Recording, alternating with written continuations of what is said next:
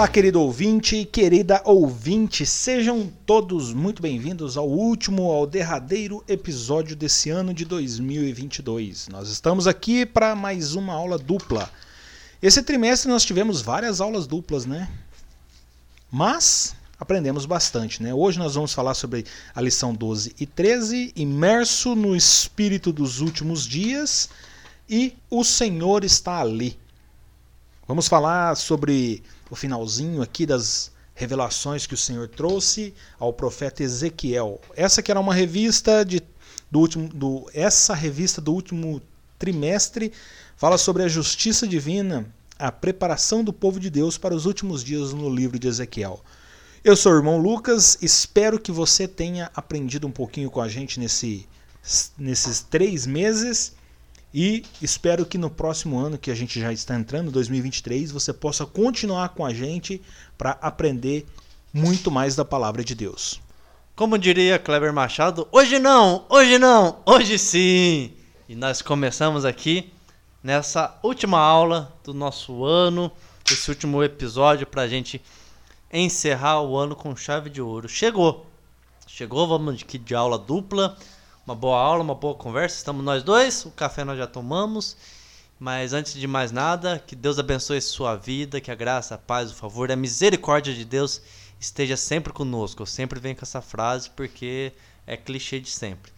Eu sou o irmão Felipe, sejam todos bem-vindos. Lembre de aumentar o som, compartilhar. Vamos aprender um pouquinho.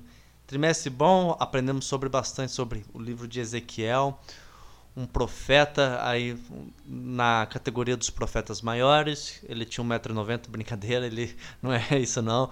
Era um profeta porque realmente o livro dele é um livro maior, tem mais um número de capítulos, um, é uma extensão maior, por isso que é considerado o profeta maior. Profecias também com um teor apocalíptico, né? Ali mostrando também alguns sinais dos fins do tempo. Importante nós estudarmos junto também o livro de Apocalipse, sempre junto. E foi um, um ótimo trimestre para nós encerrarmos o ano.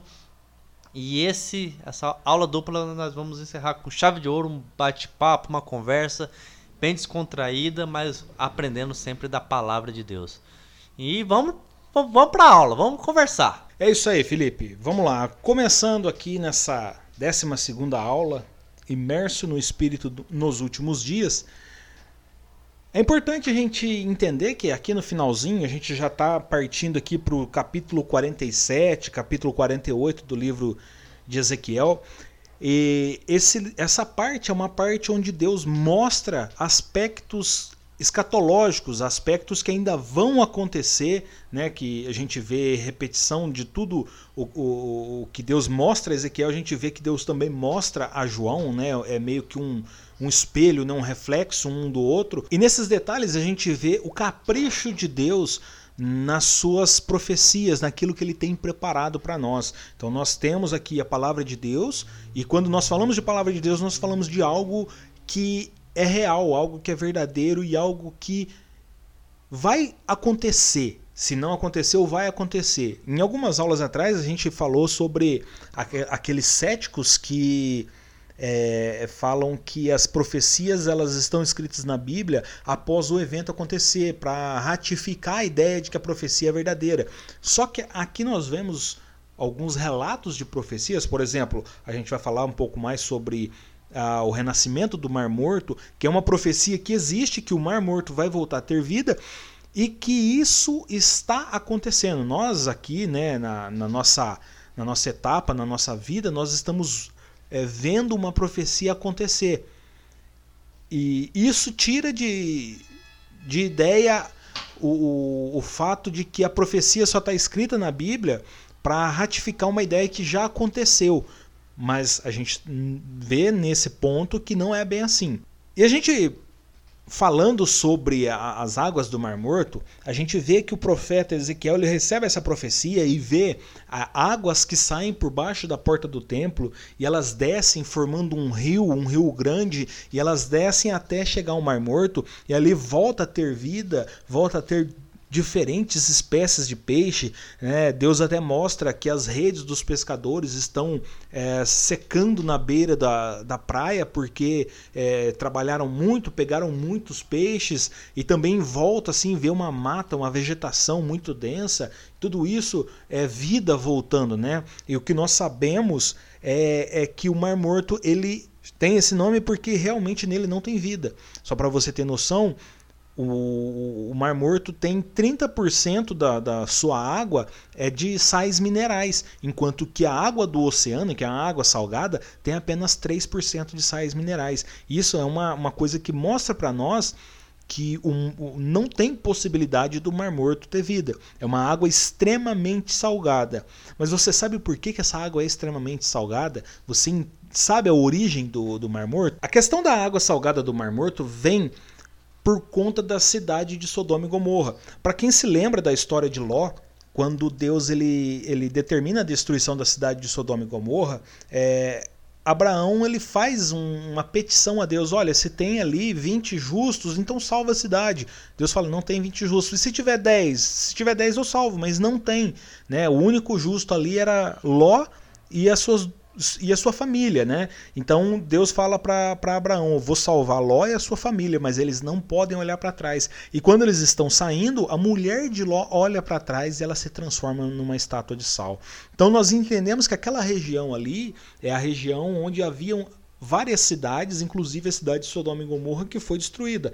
E quando Deus destrói ali a cidade de, de Sodoma e Gomorra, ali tudo se torna um lugar inóspito e, e, e sem vida. Não dá para ter vida porque todo o, o, que Deus enviou para destruir aquelas cidades ali se transformou numa região muito salgada, muito, muito cheia de sais minerais. Hoje, inclusive, existe é, um turismo um turismo estético naquela região. Né? As pessoas vão para lá para se banhar nas águas do Mar Morto, porque os sais minerais que tem faz bem, faz bem para a saúde, faz bem para para a pele humana. Né? Inclusive, a pessoa não afunda naquele mar de tão denso que é aquele, aquelas águas com sal.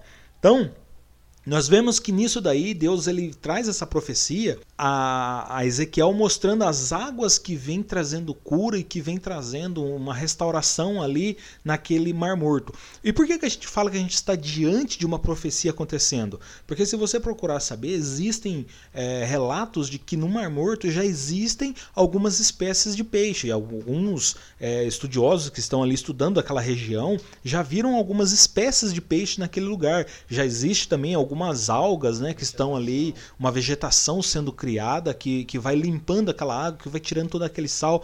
Então nós vemos uma profecia em curso, nós vemos ali algo que Deus já falou que iria acontecer, acontecendo. Isso para nós é, é, é, é, de, uma, é de, um, de uma alegria imensa, porque nós passamos a nossa vida vivendo é, na base da fé. Nós acreditamos em um Deus em que nós ainda não podemos ver. Nós cremos na palavra de Deus, uma palavra que ela foi escrita por tantos homens, tantos livros aqui, tanto tempo, e ela se mantém, e ela se manteve dentro de um padrão, existe um padrão de história dentro da Bíblia, dentro da palavra de Deus, e nós acreditamos em tudo isso.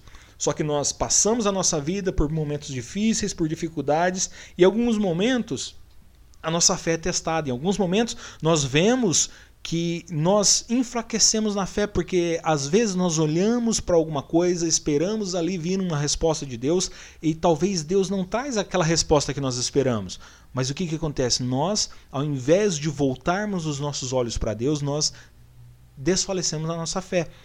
E pensar que essas coisas estão acontecendo reanima nossa fé, nos faz acreditar de novo que Deus ele cuida dos mínimos detalhes da nossa vida e não só da nossa vida, mas também da criação. E se nós vemos a palavra de Deus falando aqui em Ezequiel 47 que haveria água que traria vida ao mar morto, e nós olhamos hoje e vemos voltar a ter vida no mar morto, então nós falamos assim, olha, Deus está cumprindo com a sua palavra. Deus está sendo fiel à sua palavra. Então nós pegamos essa fé que nós alimentamos através desse ponto entendemos que se existe uma promessa de salvação para aqueles que creem em Cristo Jesus, então nós devemos nos manter firmes e fiéis a Ele, para que no momento certo e oportuno, quando Deus vier enviar o seu Filho Jesus novamente para nos resgatar, nós seremos salvos, nós seremos levados com Ele, nós seremos arrebatados com a igreja. Nós só precisamos nos manter firmes, nos manter fiéis à palavra dele, fiéis a Deus até o último momento, mesmo que isso nos custe tudo, mesmo que isso nos custe a vida, nos custe a saúde, nos custe o emprego, nos, nos custe a família, amigos, mesmo que isso nos custe a nossa própria vida, mas nós nos mantemos fiéis porque Deus é fiel para com a palavra dele. Isso, Lucão, isso mesmo. Nós vemos ali que é uma área, se nós formos estudar um pouco, que é sempre bom ler, pesquisar, é interessante isso. Nós vemos que a região ali, nem capim nasce, não nasce mato ali na, naquela região, porque realmente Deus destruiu ali por causa do pecado do homem. Tamanho era o pecado que Deus realmente fez um acerto ali onde Deus destruiu. Caiu fogo, ca, caiu fogo e enxofre, né? Que a Bíblia vai no, nos relatar e foi devastado. Tanto que é interessante ver a mulher de Ló se transformou numa estátua, uma, uma estátua de sal. Você vê que a situação vê re, realmente o, o eu não vou dizer bem ali a palavra, mas você vê o tanto de sal porque não tem como existir sal. Então esse sal foi para o mar ali e era um lugar que se for estudar havia vegetação, havia é, vida, vamos dizer assim, e realmente por causa desse sal, dessa destruição, realmente foi devastado. Então ali se você for pegar, re realmente ali não, não nasce nem mato. E hoje, se você for estudar, se eu não me engano, do ano 80 para frente, já começa a surgir pequenos relatos de vida, de vegetação, de mato. E você vê isso, o agir de Deus, como eu creio que não é do dia para noite que aquele lugar já vai virar uma floresta, rios, oásis, peixes, já tendo de, do dia para noite. Eu vejo Deus nisso nesses pequenos agir, nesse pequeno mover que nós já podemos ver Deus tra trabalhando e a profecia se cumprindo. Deus movendo de certa forma a sua mão e sendo fiel, porque nós vamos ver que Deus não é fiel a nós, Deus é fiel à palavra dele.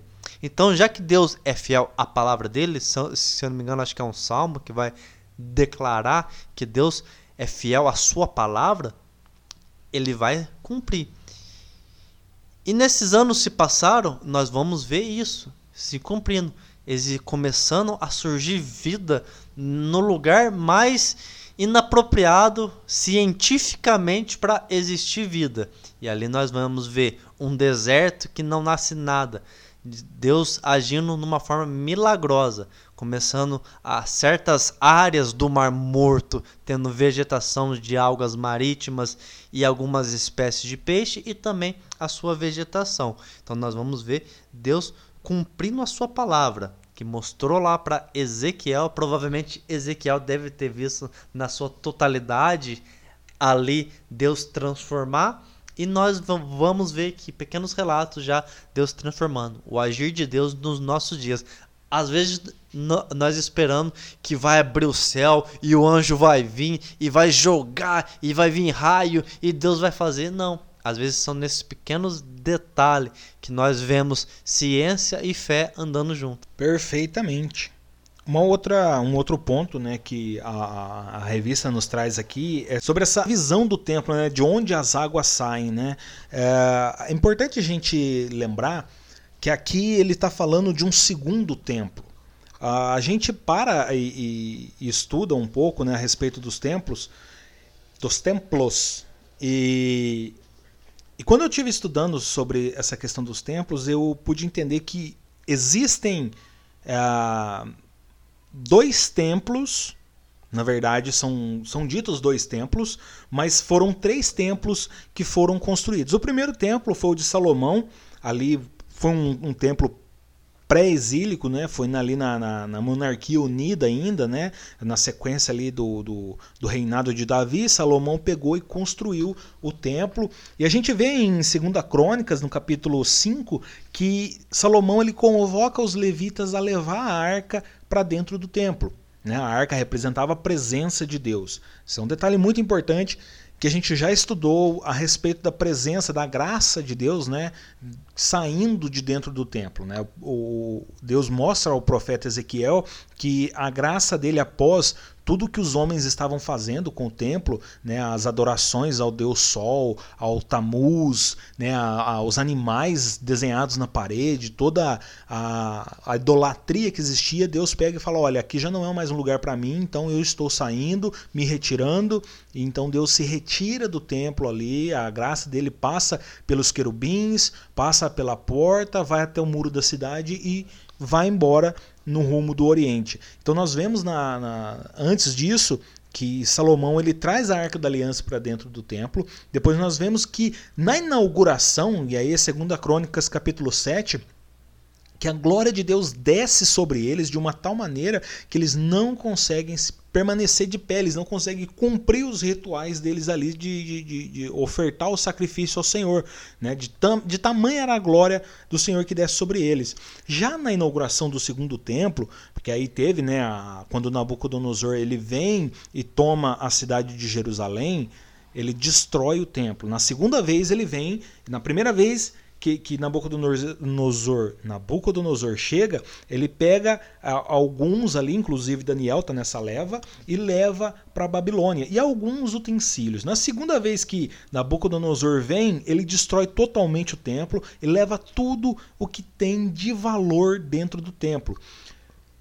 Falando nisso, eu pensei da seguinte forma: a Arca da Aliança ela era de madeira revestida de ouro. Né? Ela tinha dois querubins de ouro e tudo, né? toda aquela adornação que existia. E ela representava a presença de Deus. Então ela só tinha um valor uh, espiritual com a presença de Deus. Se a presença de Deus for embora, então ela perde o valor espiritual. Ela passa assim, ela pode ainda ter um valor religioso, não, não um valor espiritual. E aí, quando a Bíblia nos diz que Nabucodonosor leva tudo o que tem de valor, eu acredito que nisso daí a Arca da Aliança vai junto. E é nesse ponto que, no meu entendimento, a arca se perde. Então nós vemos que já não tem mais a presença de Deus. E aí, quando Esdras vai inaugurar o, segundo templo, que é chamado de Templo de Zorobabel, a gente vê que a Esdras, capítulo 6, ali, por volta do, do versículo 17, eles fazem todos os, os rituais, os sacrifícios, eles é, oram, eles é, leiam os livros da lei, fazem ali os sacrifícios. Em nenhum momento a Bíblia nos diz que há um descer da glória de Deus. A glória de Deus não desce sobre aquele lugar, não tem mais aonde a glória de Deus descer. E aí nós entendemos que aquele templo ele já não possui mais a glória de Deus.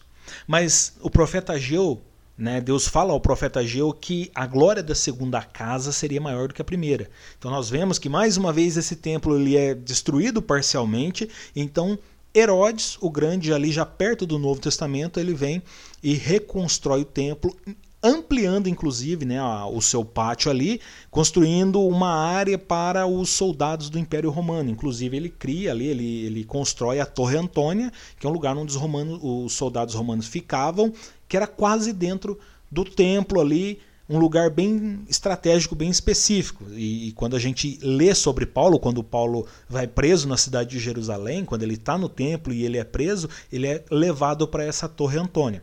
Mas esse é um detalhe à parte que eu não quero abordar aqui. Só que a gente vê também que esse templo ele é concluído no ano de 66 depois de Cristo e destruído totalmente no ano de 70 depois de Cristo. É mais uma vez que esse templo ele não é dedicado a Deus, ele não tem ali os mesmos rituais, ele não vê a glória de Deus descendo. Porém, quando a gente vai estudar a respeito da vida de Jesus Cristo, do nosso Senhor, a gente vê que João, no seu evangelho, no primeiro capítulo, ele diz que nele nós vimos a glória do unigênito Filho de Deus. Nele nós vimos a glória de Deus, no unigênito Filho de Deus. Então, Cristo é a glória da segunda casa. Né? Então nós vemos que a presença de Deus está em Cristo. E depois Deus deixa a sua presença, Cristo nos deixa a presença de Deus através do Espírito Santo. É Ele que nos consola, é Ele que nos conforta, é Ele que nos ajuda nas nossas dificuldades, nas nossas fraquezas. Mas o que nós estamos entendendo aqui é que existe um detalhe entre o primeiro e o segundo templo. E esse detalhe é a presença de Deus. No primeiro templo existe a presença de Deus, no segundo templo não existe a presença de Deus, porque a presença de Deus é nos entregue através de Cristo. Né? Aquele que, que era o prometido, o Messias prometido. Então, esse é um detalhe muito importante para a gente entender. Então, se a gente pensa nisso, que Cristo é a glória do segundo templo, templo, que Cristo é a glória da segunda casa, então nós entendemos que essa água, ela, ela pode sim representar a, a água natural do mundo natural, ela pode nos representar que o que nós estamos presenciando, que é o, reviver do, do, Mar Morto, é realmente Deus mostrando a profecia dele acontecendo. Mas Cristo também disse que ele é a fonte de água viva. Então, se Cristo é a glória de Deus, é a fonte de água viva, e a presença de Deus estando dentro do templo, porque na profecia do, de Ezequiel 47, é, o profeta ele tem que dar a volta no templo para entrar porque a porta está fechada. Só que em nenhum momento os templos tiveram suas portas fechadas. Então, eu entendo que está falando de um tempo em que Cristo já está presente né? E não há uma, uma esperança de algo maior que ele para trazer. Então por isso que a porta se fechou. E nessa nessa estadia de Cristo dentro do templo ou sendo a glória de Deus revelada ao mundo, ele então derrama sobre o mundo a sua água, água viva que traz renovo, que traz refrigério. Então nós vemos nisso que Cristo né? Tudo se resume em Cristo. A gente sempre fala isso. Tudo se resulta em Cristo. Né? E tudo resultando em Cristo, Cristo sendo a glória de Deus e sendo a fonte de água viva, então nós precisamos esperar nele para que ele venha reviver tudo em nós. Agora, uma outra coisa que o profeta Ezequiel é, é narra na sua, na sua escrita aqui, a, a, da, da, profecia, é que o, o, ele viu né, um homem como com um corpo de bronze que pega uma vara de medir e sai medindo, né? 500 metros, né? E a água e trouxe ele, né, à beira do rio, Mediu 500 metros, a água bate no tornozelo. Mede mais 500, a água bate no joelho. Depois a água no lombo. Depois ele já não consegue mais andar, ele precisa nadar. E aí tem aquela profundidade das águas, então o espírito traz ele de volta à margem. Então isso nos dá uma, um entendimento de que o Espírito Santo também age através da água. Fê, fala pra gente como, como que o Espírito Santo age através da água, qual é o trabalhar do Espírito Santo em nós a partir dessa água viva que é Jesus. É interessante, nós vemos essa simbologia também do Espírito Santo. Se nós formos estudar um pouquinho mais, nós vamos ver a simbologia do Espírito Santo através das Escrituras. Lembrando que é uma simbologia, o Espírito Santo é uma pessoa da Trindade. Nós fomos aprofundarmos aqui para falar do Espírito Santo. Ele é a terceira pessoa da Trindade. Não é que ele é o terceiro, eles são três em um. Então é Deus Pai, Deus Filho e Deus Espírito. Então são três em um. E o Espírito Santo, nós vamos ver essas simbologias. O Espírito Santo como água, o Espírito Santo também como fogo, o Espírito Santo como vento, o Espírito Santo como unção como o óleo, nós vamos ver também o Espírito Santo como pomba, que nós vamos ver que João viu, é, João Batista viu quando Jesus foi batizado, o Espírito Santo descendo sobre Jesus numa forma corpórea como uma pomba. Não é que o Espírito Santo é uma pomba, por favor, não vai pensar isso que, que é uma pomba, se você vê na rua, ah, é o Espírito Santo ali. Não, não é isso. É a simbologia.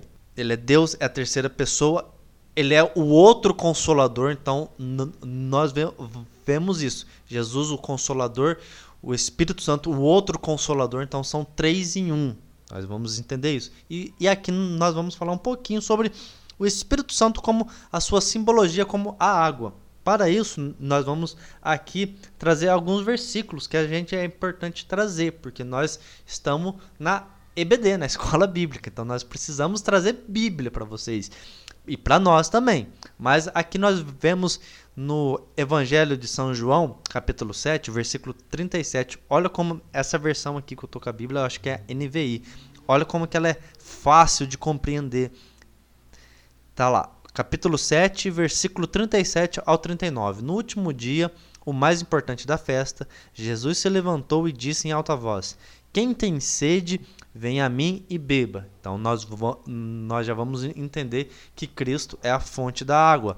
Pois as Escrituras declaram: rios de água viva brotarão do interior de quem quer crer em mim. Palavras de Jesus. Quando ele falou de água viva, estava se referindo ao Espírito ao Espírito que seria dado mais tarde a todos que nele crescem. Naquela ocasião, o Espírito ainda não tinha sido dado, pois Jesus ainda não havia sido glorificado. Acabou aqui, versículo 39. Então, no, nós vamos ver que Cristo, Jesus, é a fonte das águas.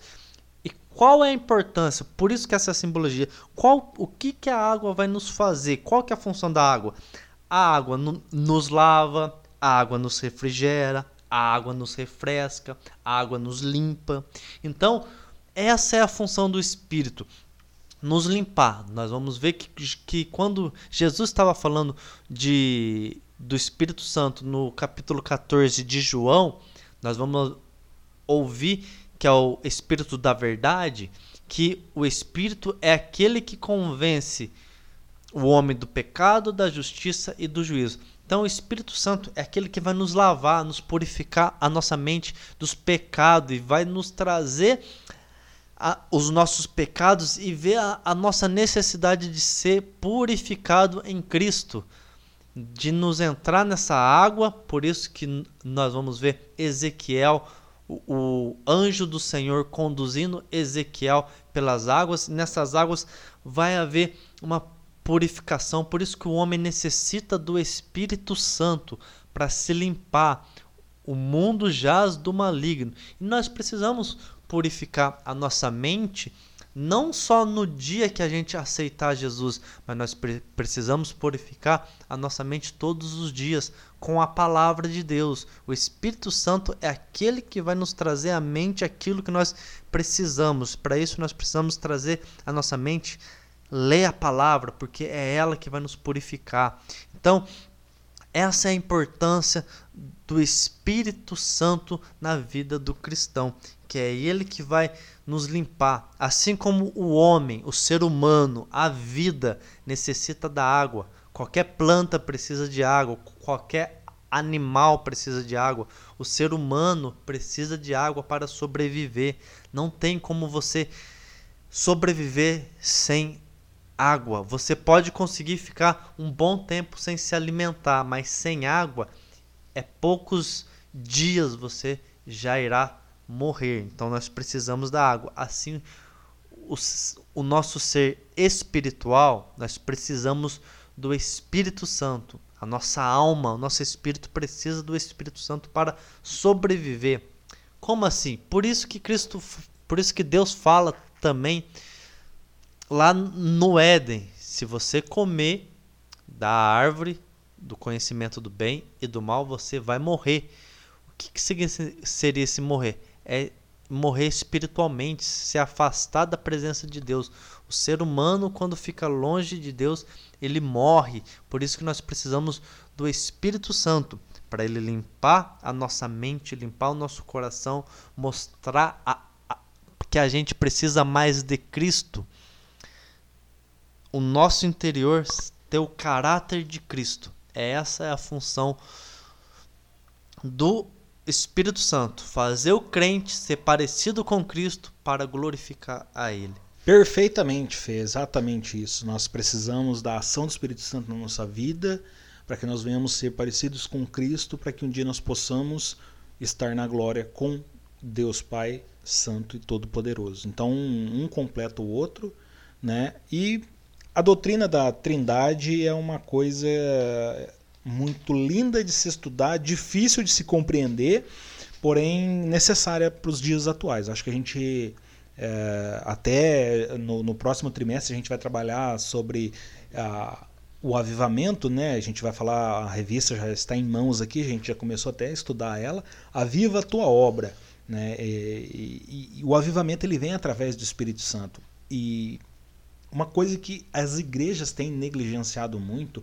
é falar sobre o Espírito Santo. Eu acredito que uh, por muito tempo nós temos falado de cura, nós temos falado de prosperidade, nós temos falado de bênçãos, mas nós não temos falado da ação do Espírito Santo na vida do crente, na vida daquele que é, acredita em Deus, naquele que se entrega a Deus, porque o Espírito Santo ele age nas nossas vidas e nós precisamos falar sobre isso para que o, o crente possa entender, né? para que nós possamos compreender em que momento o Espírito Santo está agindo na nossa vida, em que momento é, nós precisamos nos apegar mais a Ele para que ele venha realizar a sua obra. E entrando aqui já na, na última aula aqui, né, para a gente encerrar o ano, encerrar o assunto, a aula de lição de número 13 que diz: O Senhor está ali. Por que o Senhor está ali? Conta para nós, Fê. O Senhor está ali. Nós vamos terminar aqui Jeová Samá. Nós vamos trazer aqui Jeová Samá. O Senhor está ali no hebraico. Nós vamos aqui só para trazer para a gente assimilar um pouco a aula, a, a verdade prática, o, o, Deus de Abraão, Isaac e Jacó governa soberanamente o seu povo. Ele está no meio do seu povo. E assim nós começamos o nosso episódio 13 junto com o episódio 12, essas, essas duas aulas em uma. Nós vamos ver aqui sobre a Jerusalém a cidade de Jerusalém, a Nova Jerusalém, que nós vamos falar aqui. É uma cidade que não é imaginária, nós vamos ver que Ezequiel fala dela é no sentido físico por causa das suas dimensões. Eu acho que ele não traria essa dimensão que Deus mostra para ele, essas dimensões seria algo que vai existir, não é algo é, imaginário ou simbólico, mas é algo literal. A cidade da Nova Jerusalém, que ela vai existir, tem as suas medidas. E isso é muito interessante, Lucas. Nós vamos ver sobre alguns aspectos também que muitos ligam essa similaridade, é o que nós precisamos falar aqui, similaridade não é cópia, com o templo de Marduk. Nós vamos ver que provavelmente Ezequiel poderia ter conhecido o templo de Marduk ou não, mas eu creio que sim, porque ele viveu ali. E ele tem essa similaridade. É um templo quadrado com 12 portas. Mas nós vamos ver que é algo similar, não é algo copiado. Por quê? É Deus que está falando com Ezequiel sobre as medidas, sobre cada uma das portas. Deus está trazendo toda essa referência para ele. Então, nós vamos ver que a arquitetura e o plano de construção vem de Deus. Se nós formos pe é pegar liturgias de outros povos, de outras culturas, nós vamos encontrar às vezes alguma similaridade. Se, se nós formos pegarmos também é, de outras religiões, nós vamos ver que há alguma similaridade em algumas coisas na liturgia, mas na construção nós vamos ver totalidade e a fidelidade de Deus trazendo o seu templo, trazendo a nova Jerusalém. E essa construção da cidade, ela não vai ser uma cópia do templo de Marduk. Mas sim é algo que Deus deu. Aí você vai falar, falar, não, Deus não deu. Deus deu sim, principalmente para Abraão, que nós vamos ver que começou com Abraão. Se, se, se nós pegarmos aqui Hebreus, capítulo 11, nós vamos ver algo bem interessante para trazer para nós. Hebreus capítulo 11, versículo 9 e versículo 10 vai nos trazer assim. E mesmo quando chegou à terra, aqui vamos pegar o, o versículo 8. Pela fé, Abraão obedeceu quando foi chamado para ir a outra terra que ele receberia como herança. Ele partiu sem saber para onde iria, e mesmo quando chegou à terra que lhe havia sido prometida, viveu ali pela fé, pois era como estrangeiro, morando em tendas. Assim, também fizeram Isaque e Jacó, que herdaram a mesma promessa. Abraão esperava confiantemente pela cidade de alicerces eternos, planejada e construída por Deus. Aí, se você for um pouquinho mais para frente no versículo 16, vai dizer assim: Mas buscavam uma pátria superior, um lar celestial. Então, nós vamos ver que Deus já tinha mostrado para Abraão, quando Deus deu a visão para ele ali da sua parentela, da, perdão, da sua parentela, não, da sua descendência, que seria tão grande como as estrelas do céu e a areia do mar. Então, como que você nesse tempo aqui é, não havia o templo de Marduk no tempo de Abraão e Deus já tinha mostrado para ele. Então, nós vamos ver que esses detalhes de Deus, esse de Deus nesse trabalhar de Deus, que Deus vem vindo, que é um Deus de detalhe, desde o tabernáculo, a construção do tabernáculo, que Deus vem com, com detalhes. Nós vamos ver que também Deus, na sua cidade, tem detalhes. Ele trabalha com detalhes. Se nós formos lá no, em Apocalipse, nós vamos ver que é bem detalhado, fala do, do alicerce, que é, um, que é uma cidade construída com ouro, com que os seus muros são de pedras preciosas.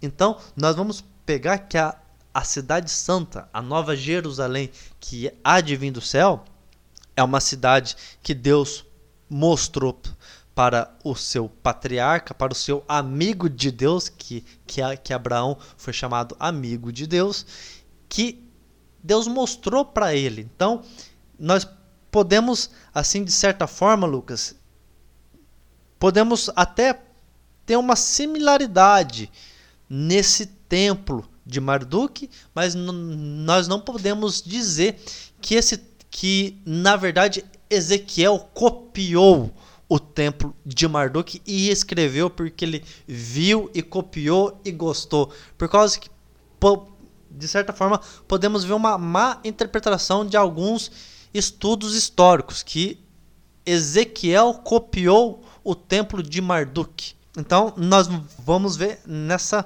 similaridade. E se tratando dos detalhes que Deus coloca na sua criação, na su, nos seus, seus planos, né? Deus ele é muito detalhista, o Fê trouxe bem isso aqui. É, a gente vê que o templo antigo, né, o templo de Jerusalém, o, o histórico ali que foram destruídos, eles tinham é, pelo menos seis portas, é o que nos relata o livro de Ezequiel, que são a porta do povo, a porta do sol. É, vou falar os versículos aqui. A porta do povo está em Jeremias 17, 19. A porta do sol, Jeremias 19, 2. Porta de Benjamim, Jeremias 31, 38, Porta dos Cavalos, Jeremias 31, 40, a Porta do Meio, Jeremias 39, 3 e Porta entre os Muros, Jeremias 52, 7. Eu falei que Ezequiel demonstra, na verdade é Jeremias que nos demonstra as seis portas que existiam no templo. E aí nós vemos que a Nova Jerusalém, o novo templo, esse templo celestial, esse templo escatológico que Deus mostra ao profeta Ezequiel, ele possui 12 portas. E aí o Fê falou que a, o, o, templo de Marduk também tinha 12 portas, né? Ele era bem parecido tanto nas dimensões quanto no formato. Só que nós sabemos que ah, dos do, do, da época dos patriarcas, existia, existia os patriarcas são Abraão, Isaac e Jacó. Abraão ele teve dois filhos, né? Um foi tirado de lado e o outro é que seguiu a sequência ali da, da promessa divina, que foi Isaac. Isaac também teve dois filhos. Um foi deixado de lado e o outro é que deu a sequência também na, na promessa de Deus, que é Jacó. Jacó teve 12 filhos.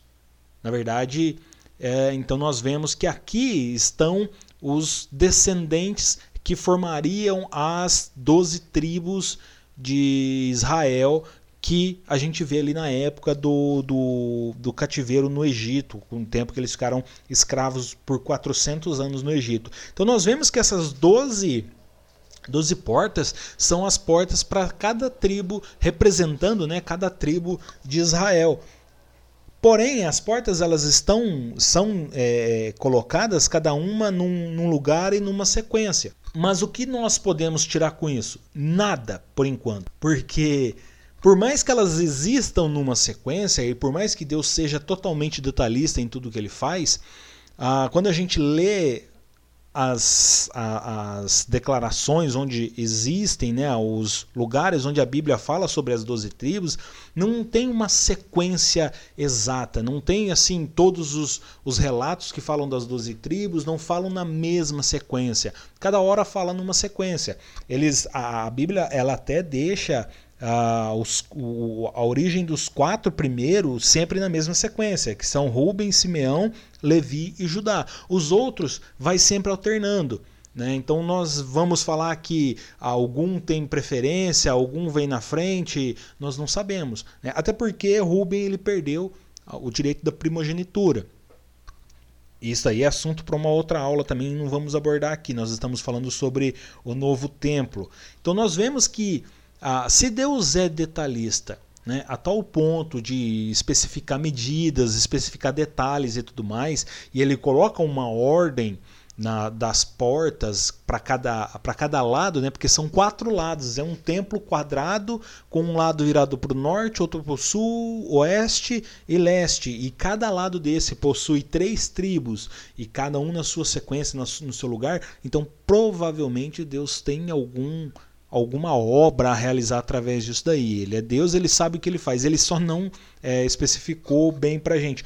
O, uma coisa que eu aprendi muito, e isso é, é, faz total diferença na vida de quem consegue entender, é que é o seguinte, quando a Bíblia ela cala sobre alguma coisa, a gente não precisa procurar resposta, porque não vai ter resposta. E por mais que a gente encontre uma resposta, essa resposta pode ser enganosa a nós e pode nos esmorecer na fé. É, quando a Bíblia, ela, quando Deus ele quer que a gente sabe de alguma coisa, quando Deus ele quer revelar alguma coisa a nós, ele coloca dentro da sua palavra e o seu Espírito Santo nos mostra. Agora, se nós estamos procurando, procurando e não encontramos aquilo ali, ou Deus não quer nos mostrar naquela hora, ou aquilo não é para ser revelado. Há mistérios que não serão revelados aos homens, né? Eu lembro quando eu era criança e a principal dúvida minha da minha vida e, e até hoje não encontro resposta para isso e às vezes eu me pego pensando nisso é a origem de Deus, né? Se Deus criou todas as coisas, então de onde vem Deus? Quem criou Deus? Né? Como o apóstolo Paulo fala, é, é, quem foi o seu conselheiro? Quem que deu alguma coisa para receber algo dele? Né? Então, assim, na verdade nós entendemos que Deus ele não existe, né? Deus é. Deus não é que Deus não estou aqui sendo ateu, né? Não é que Deus ele em algum momento ele começou a existir, não. Deus é, ele simplesmente é e pronto acabou. Não tem explicação. Vamos procurar na Bíblia onde que fala da, da criação de Deus. Quem criou Deus? Então existe um ser superior a Deus? Não. Deus ele é soberano sobre todas as coisas e sobre todos. Eu só estou trazendo essa ilustração para a gente é, não ficar procurando uma agulha num palheiro, pelo em ovo, chifre na cabeça de cavalo, porque não existe. A gente precisa entender que existem detalhes na Bíblia que estão ali propositalmente e muito provavelmente nós não vamos entender o significado.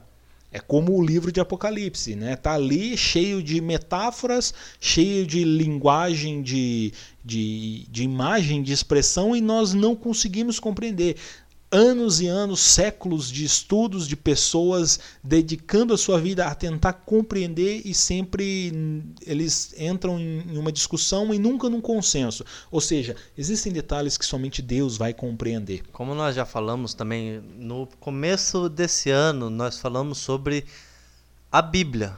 E a Bíblia, qual que é a função da Bíblia? A Bíblia é falar sobre Deus, não, não, não é falar sobre história, sobre dinossauros, sobre física, sobre matemática. Isso aí não é. A Bíblia vai revelar o plano de Deus para o homem, a criação. E é isso que nós vamos falar. E tem coisa realmente que não adianta procurar na Bíblia que não acha. E outra parte importante é sobre o livro de Ezequiel, falando de profecias, e é um livro difícil de se compreender, não é fácil, não é que vai trazer todas, são profecias, hum, algumas já aconteceu, outras estão acontecendo, como nós acabamos de falar sobre o Mar Morto, que está existindo vida ali na região do Mar Morto, então já são profecias que estão acontecendo e tem profecias que vão acontecer. E nós não estamos aqui para falar que e Deus mostrou para mim vai ser assim, vai se cumprir. São profecias que nós precisamos sempre da palavra de Deus. Nós não, não por, por, isso que, que a Bíblia é o nosso manual de regras. Se a gente fugir dela, inventar coisa para trazer aqui algo, é preciso muita clareza, cuidado para a gente não falar também heresias. E são coisas que irão acontecer e nós não temos bola de cristal para falar. Nós precisamos estudar e tomar cuidado. Você falou muito bem sobre algumas coisas como a ordem, porque das portas que você falou, Lucas, é muito interessante. Nós não vamos falar e bater o um martelo em coisas que a Bíblia não diz.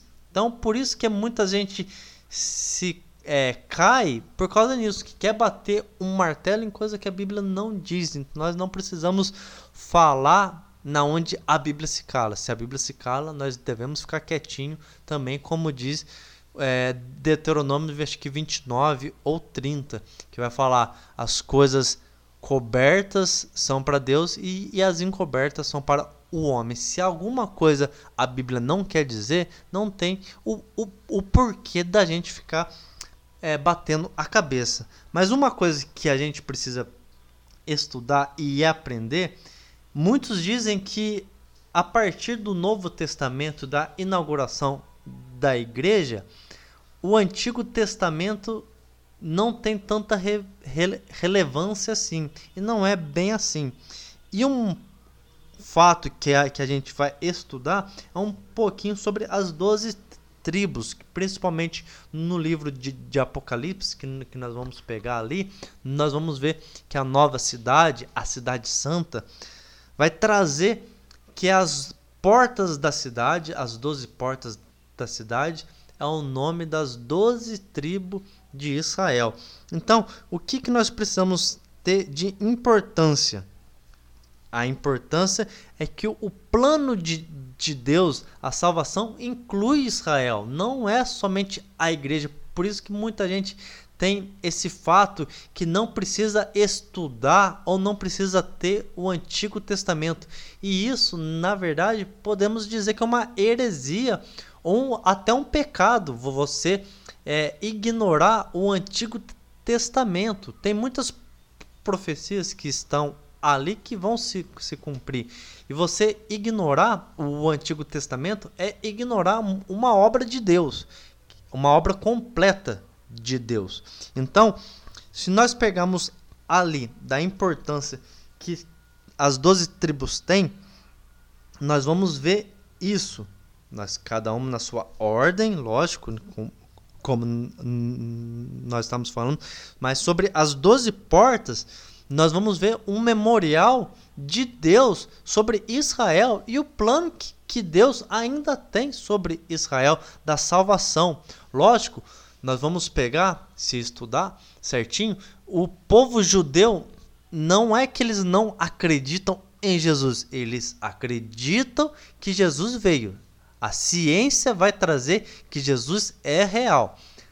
O ateísmo que ignora o nascimento de Cristo, de Jesus Cristo, é um, é um ateísmo totalmente fraco, vamos dizer assim, porque a ciência traz, Jesus existiu. A história vai nos mostrar, Jesus nasceu, Jesus existiu. E o judeu vai crer nisso, mas crê nele como um profeta, crê nele como um homem santo que existiu. Ele não vai crer como nós cremos, como Jesus, o Filho de Deus, o Salvador, o Messias que veio redimir toda a humanidade dos seus pecados e nos levar de volta para Deus, levar a humanidade para Deus. Então, nós vamos ver nessa importância que Deus tem uma obra com Israel. E nisso nós vamos ver quando se passam que Deus vai trazer a cidade santa, a cidade santa com os, a, as suas doze tribos e os nomes de cada uma nela nas suas portas. Então, é um memorial dos filhos de Israel que Deus vai salvar Israel. Deus tem uma obra. Deus vai intervir. Eles não são esquecidos. Se, você, se, você, se alguém já te disse isso, que Antigo Testamento e Israel ficou pa, para trás, que nem falam que a igreja é o novo Israel de Deus. De certa forma, até que sim, mas que o Israel foi esquecido por Deus, isso está errado. Eles não foram esquecidos por Deus. Uma coisa? E, e outro ponto também interessante para a gente trazer é os nomes de Jerusalém. Je Jerusalém, a, a tradução do seu nome é a cidade de paz cidade de paz, mas o relato na Bíblia de Jerusalém, o seu prim primeiro nome vem de Salém, que significa paz. Nós vamos ver Salém, que é, significa paz. Ali nós vamos ver um relato no, no Salmo 76. Nós vamos ver também é, Jebus. Por que Jebus? Por causa que era a cidade dos Jebuseus. Nós vamos ver ali no, vers é, no livro de Juízes, capítulo 19, Jebus.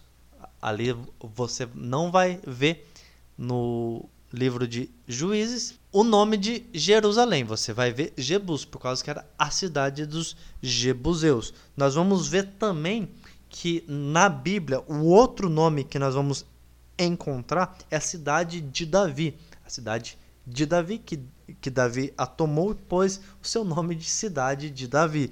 Nós vamos ver também é, o nome de Jerusalém como Sião e também como Ariel. Até o Lucas fez uma piadinha aqui que é que Ariel nós podemos encontrar como sabão e pó, sereia, homem ou mulher e agora também como uma cidade, como foi escrito a cidade de Jerusalém. Então nós vamos ver que a Bíblia traz esse relato de Jerusalém e os seus nomes.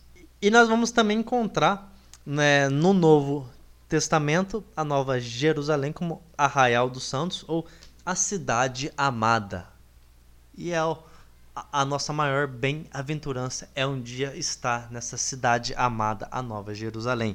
E a cidade amada, nós vamos ver que no milênio, na era milenar, que há de vir depois da tribulação, depois do trono branco, nós vamos chegar no milênio. E o milênio, ali nós vamos ver nessa passagem que Ezequiel 48, Deus quer de certa forma, desassociar o nome de Jerusalém por causa dos seus pecados, das lembranças dos pecados, da amargura que existiu dentro de Jerusalém. Nós vamos ver hoje, de certa forma, se você for é, visitar Jerusalém, nós, vamos ver que a cidade de paz hoje, na verdade, é um grande comércio onde ali também existe um grande pecado. Mas nós vamos ver que Deus quer transformar isso. Por isso que mostra para Ezequiel no capítulo 48, versículo 35, que na verdade a cidade se chamará Yahvé Samá, Javé o Senhor está ali. Essa desassociação.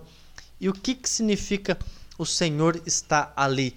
Quando nós vamos ver que é uma grande passagem também junto com o Apocalipse. E ali, quando houver isso, o que a palavra vai nos trazer? Essa semelhança de Apocalipse com Ezequiel. Nós vamos ver essa singularidade que essa uniformidade, vamos dizer assim, com é, Ezequiel e Apocalipse. Por quê? Nós vamos chegar aqui no Apocalipse, capítulo 21, versículo 3. Nós vamos ler assim: Houve uma forte voz que vinha do trono e diziam: Vejam, o tabernáculo de Deus está no meio do seu povo. Deus habitará com eles, e eles serão o seu povo. O próprio Deus estará com eles. E nós vamos ver mais para frente no capítulo 22 uma outra passagem. Não haverá maldição sobre coisa alguma, porque o trono de Deus e o Cordeiro estará ali, e seus servos o adorarão. Então o Senhor estará ali no meio do seu povo. Por isso que Ezequiel trouxe essa passagem e nós vemos muito bem ligado com o que João viu. João viu que o Senhor estará ali e o pecado não vai estar mais ali. A maldade, a dor, os problemas, as aflições, o medo não vai estar ali. Deus estará ali no meio dela. O cordeiro será a luz que iluminará toda a cidade. Não vai existir o sol, não vai existir a terra. A terra passará. Não a terra em si, não precisará do sol e nem da lua. A terra vai ser restaurada. Não que a terra vai passar, a terra vai ser restaurada. Mas o sol e a lua não precisará, porque a luz de Cristo iluminará toda a sua cidade e o Senhor estará ali no meio dela, a sua restauração, a sua presença estará no, no meio dela. Para encerrar, encerrar, só para trazer uma descrição sobre a Nova Jerusalém, o novo céu, onde nós chegaremos um, um grande dia. A descrição da Nova Jerusalém demonstra que Deus tem para nós um lugar melhor do que o jardim do Éden, com todas as bênçãos do Éden intensificadas, ainda serão bem maiores. Ele será ele sempre nos restaura, Deus sempre nos restaura a algo melhor do que aquilo que perdemos. Desfrutamos hoje da comunhão com ele agora mas o futuro reserva-nos a comunhão intensificada com o Pai, o Filho e o Espírito Santo e junto com todos os santos. Nosso Deus infinito nunca ficará sem novas alegrias e bênção para oferecer aos remidos. Então, essa é a nova cidade que nós estaremos. Deus vai ter algo novo para nós ali a sua presença, vai ser a nossa maior bem-aventurança. Não é conquistar um carro, não é conquistar uma casa, não é ter uma igreja com milhões de, pessoas, não é a, a gente orar e o enfermo ser curado instantaneamente, não é a gente orar e o morto ressuscitar, não é fazer uma oração e alimentar milhões de pessoas. A nosso maior bem-aventurança vai ser ter o nosso nome escrito no livro da, da vida. E quando Cristo abrir esse livro, vai dizer: Vinde benditos do meu Pai, tomai por herança o reino que está para vós, que é a nova Jerusalém. É essa que é o nosso maior bem-aventurança. É esse que vai ser a nossa maior benção.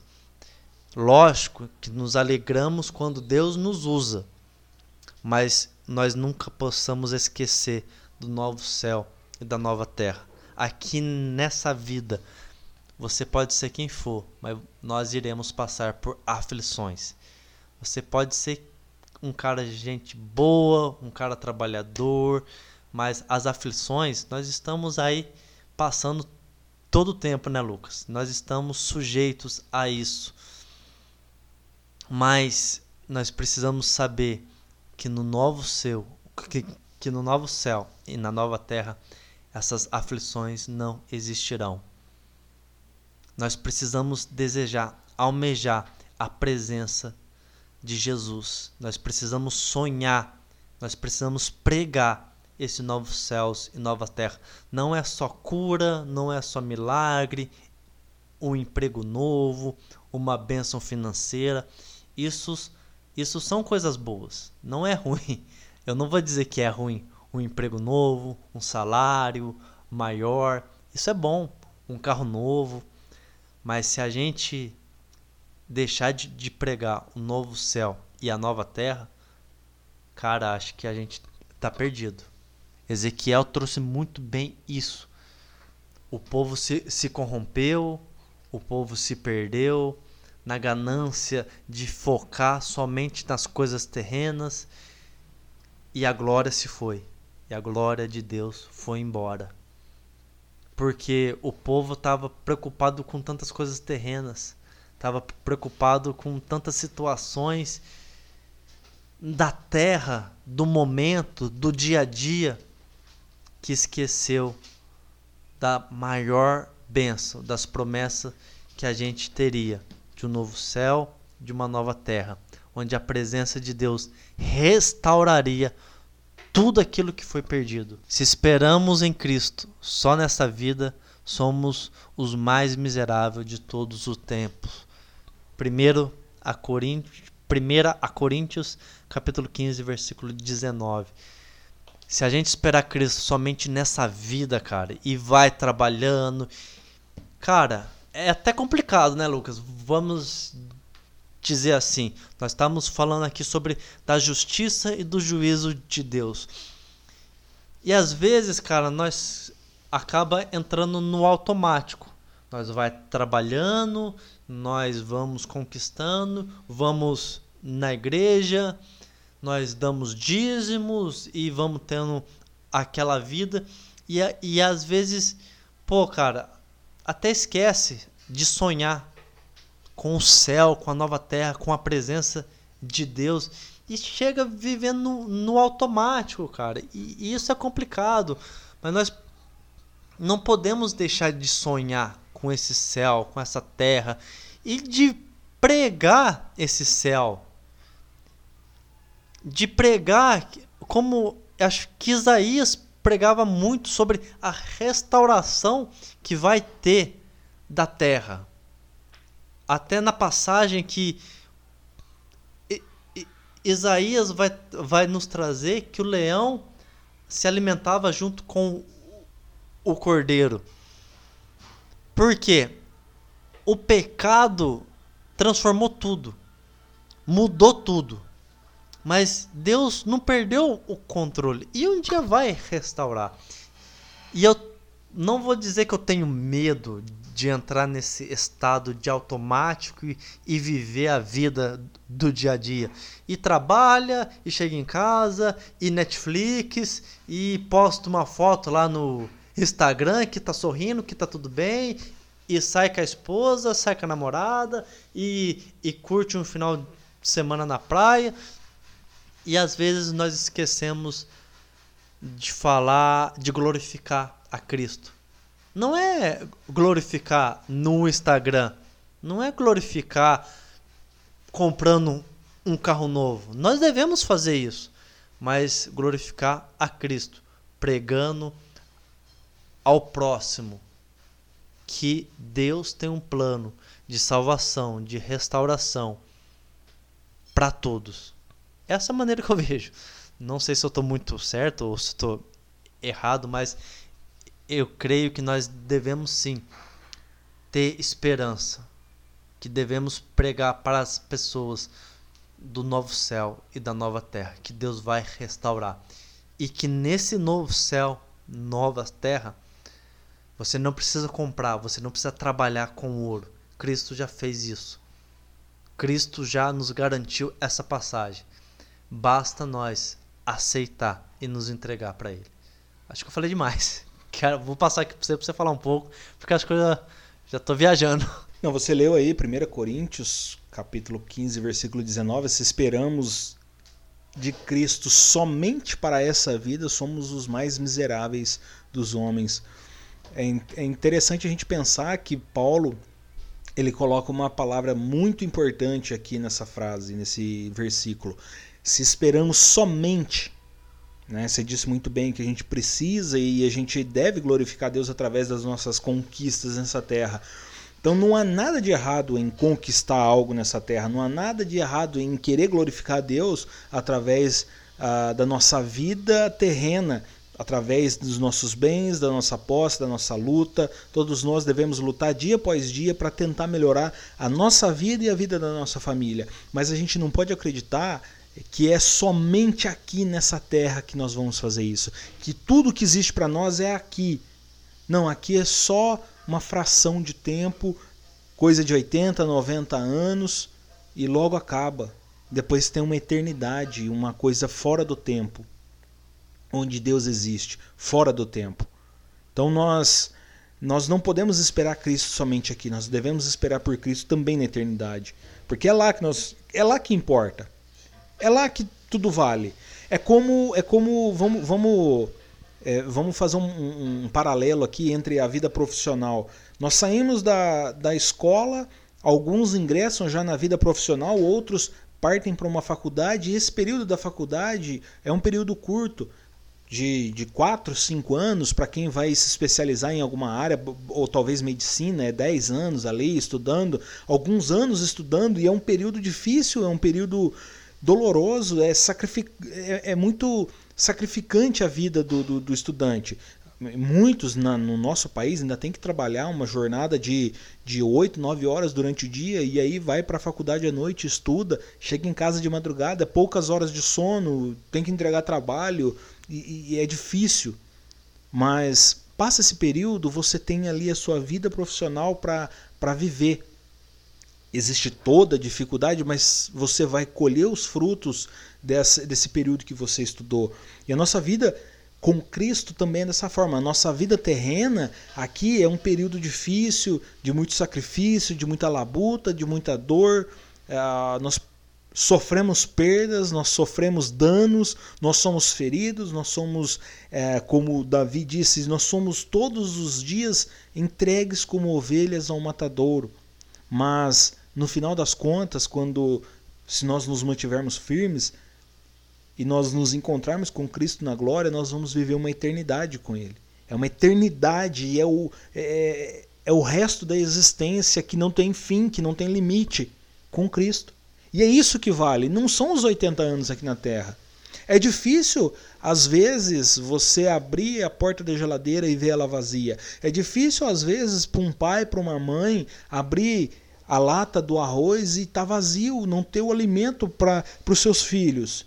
É dolorido muitas das vezes você está ali contando com o seu salário para pagar suas contas, para trazer o sustento para sua família, para trazer a, a, os remédios, a, a consulta no médico para os seus filhos, e aí você chega no, no serviço, no teu trabalho, o teu gerente, teu patrão te chama e fala, olha, infelizmente você está despedido, não precisamos, não contamos mais com os seus trabalhos, né? com, com você aqui, você não faz mais parte do, do, dos planos da empresa. É difícil você lidar com isso, é difícil você lidar com uma desilusão amorosa, é difícil você sair de casa pela manhã, virar a esquina, bater o carro, bater a moto, sofrer um acidente, se machucar. É difícil você está desempregado e, e, ainda por cima sofre um, um acidente e não tem como você ainda procurar um trabalho porque você está acidentado.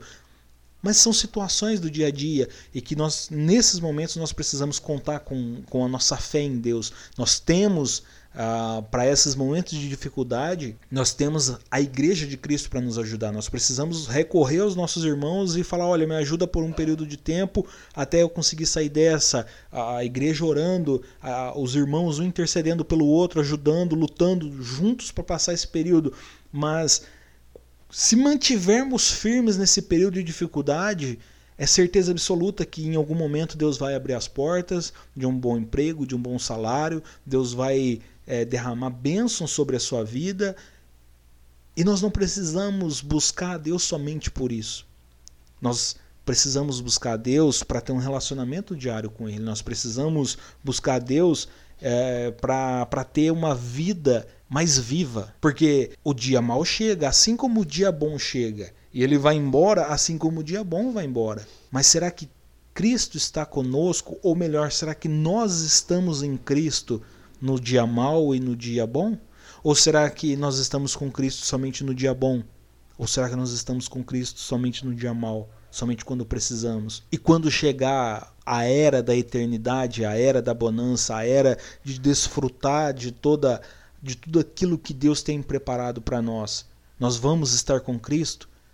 Né? Se Cristo nos serviu apenas nos momentos difíceis, se Cristo nos serviu apenas nos momentos bons, será que Cristo nos servirá na eternidade? É, é são perguntas importantes para nós refletirmos na nossa fé. Nós precisamos viver dia após dia, como aquele, aquele velho hino diz, né? rompendo em fé. Nós precisamos dias após dia, dia após dia, viver baseando nossa fé em Cristo, vivendo, lutando, vivendo mais um dia, lutando mais um dia, sofrendo perdas, sofrendo perseguições, desaforos, sofrendo, humilhações, mas ainda assim com Cristo, mas ainda assim agarrados com Ele, sem desistir, sem desanimar. Nós podemos até perder um pouco da nossa fé, e isso acontece. Quando o mal está na nossa vida por um longo período de tempo, é normal a gente perder um pouco da fé, é, um, é normal a gente dar aquela esfriada, é normal se sentir triste, abatido. O profeta, o profeta Elias, um grande homem de Deus, havia acabado ali de, de executar mais de 400 profetas de Baal, fez aquela famosa oração ao Senhor que desça fogo do céu e desceu fogo do céu e consumiu todo o holocausto. Após isso daí, ele entrou num período de depressão, foi perseguido, teve que se esconder num, numa caverna e ser alimentado pelos corvos, mas ele resistiu, passou por aquele período, continuou acreditando em Deus, continuou confiando em Deus e foi um grande homem de Deus e hoje está lá na glória com o Senhor. Quantos outros homens, quantas outras mulheres aí na história da igreja, na história da Bíblia, viveram isso, que nós conhecemos por muitas das vezes, pessoas que passaram por momentos de dificuldade, pessoas que passaram por momentos de lutas, mas não desistiram, não abriram mão da sua fé. Nós já lemos aqui, nós já falamos várias vezes do livro Os Mártires do Coliseu, pessoas que acabaram de se converter ali perante os leões, perante os soldados romanos, dentro do, do, do Coliseu romano, com a sua vida na mão de um homem tirano e louco que só queria que eles desistissem da sua fé. Mas eles não desistiram, eles persistiram, permaneceram e venceram. Porque hoje estão com Cristo na glória. Essa é a nossa vitória. Às vezes a gente para e pensa, poxa, eu não venci na vida. E essa, e essa dor, essa dúvida, ela vem recorrente na nossa vida. Eu não venci na vida. Eu não tenho um milhão investido, eu não tenho um carro do ano, eu não tenho uma mansão, eu não tenho casa na praia, eu não venci na vida, mas será que vencer na vida é isso? Ou será que vencer na vida é permanecer com Cristo todos os dias? Será que vencer na vida é, é, é mesmo com lágrimas nos olhos, ainda conseguir dentro do seu coração encontrar fé para permanecer firme na batalha. Será que, o que será que é vencer na vida? Nós precisamos esperar em Cristo para muito além dessa vida, assim como 1 Coríntios 15, 19 nos diz que o homem que espera para Cristo, espera de Cristo somente nessa vida, é o mais miserável dos homens. Então, vamos prosseguir firmes. A Nova Jerusalém está aí revelada a nós através do profeta Ezequiel, através de João na ilha de Patmos, também no Apocalipse. Está lá escrito, por várias vezes Deus já mostrou. Não é metafórico, é literal. Vai acontecer. Vai acontecer. Nós só precisamos resistir. como aquele versículo que o, o presbítero Guilherme gosta muito. Mais um poucochinho de tempo e o que há de vir virá e não tardará. E é exatamente isso, só mais um poucochinho de tempo. Chegamos ao fim desse ano, passamos aqui na nossa lição, no nosso trimestre falando sobre Ezequiel, Atalai de Deus, vem o fim, as abominações do templo, quando a glória de Deus se vai, contra os falsos profetas, a justiça de Deus, responsabilidade individual, o bom pastor e os pastores infiéis, Gog e Magog, um dia de juízo, Gug e Magug, segundo o Gui, né? E eu fiquei grog nessa aula de tanto deixa para lá. a restauração nacional espiritual de Israel, a visão do templo e o milênio, imerso no espírito nos últimos dias, e o Senhor está ali. Finalizamos, chegamos ao final de 2022. Eu quero aqui já deixar os meus votos de um feliz Natal a você e toda a sua família. Que 2023 Deus possa realizar grandes obras na sua vida, na vida da sua família e que nós possamos passar mais um ano juntamente com você aqui, lendo, estudando, aprendendo, compartilhando, muitas das vezes errando, muitas das vezes não compreendendo, mas tentando todos os dias melhorar e crescer na graça e no conhecimento do Senhor. Finalizo aqui a minha participação, vou passar para o Fê desejar aí o seu, seus votos natalinos e fiquem todos na paz do Senhor. Fala aí, Natalina. Realmente foi um ano de muito aprendizado. Nós começamos o ano muito bem estudando sobre a Bíblia, o que é a Bíblia, como que ela é formada, sobre os principais assuntos. Nós aprendemos muito estamos terminando aqui sobre o livro de Ezequiel, sobre a justiça de Deus. Deus é amor, mas ele também é justiça. Um atributo não anula o outro. Foi muito bom a, aprender, ver que Deus tem as suas profecias, Deus levanta homens e fala. A maior profecia encontra-se nas nossas mãos, que é a Bíblia de Deus. Por isso que nós devemos tomar cuidado quando um profeta se levanta para falar em nome do Senhor. Nós devemos ver se o que ele diz condiz com a palavra de Deus ou não. Nós aprendemos tudo isso aqui, eu só estou trazendo um pouco de resumo.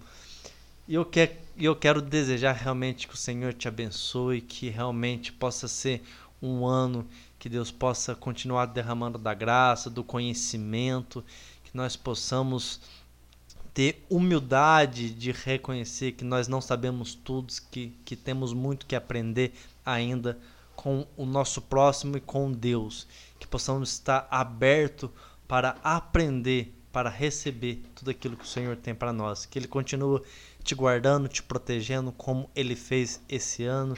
Em todas as coisas, nós somos mais que vencedores em Cristo Jesus, daquele que nos amou primeiro. Fique com Deus, que Deus te guarde, te abençoe. Que você possa continuar vindo conosco. Se Deus abençoar esse próximo ano, tem novidade, tem novidade e Deus vai dar graça, porque o que nós queremos fazer é diminuir para ele crescer e falar do amor de Deus para o maior número de pessoas possíveis. Então, obrigado por você estar aí conosco. E acho que só. Tchau, obrigado.